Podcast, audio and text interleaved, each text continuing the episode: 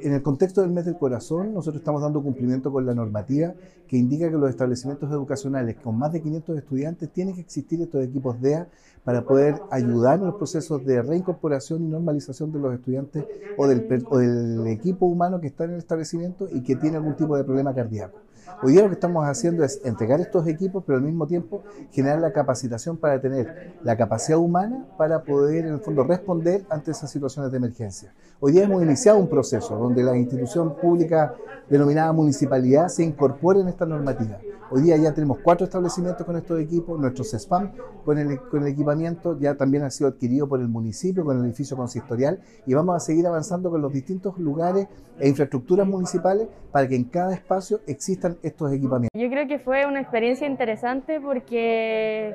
estar dándole una capacitación a algo que es importante a los estudiantes y a los profesores, algo que es necesario, que debería estar pasando en todos los colegios a lo largo de Chile. Es sumamente importante que entendamos que las enfermedades cardiovasculares pueden presentarse a cualquier, eh, en cualquier momento de la vida. Y obviamente en la etapa más temprana, están los niños, los adolescentes, estas muchas veces no son posquizadas.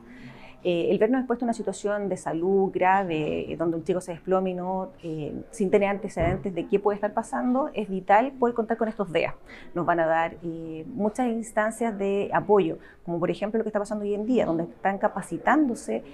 alumnos, asistentes de educación, directivos, profesores de este establecimiento educacional para poder saber cómo utilizar y en qué momento utilizar un elemento tan importante como lo es un desfibrilador y con de esa manera poder salvar la vida de un adolescente, de un niño y, por qué no decirlo también, de algún funcionario del Departamento de Educación. Absolutamente, y es importantísimo que los padres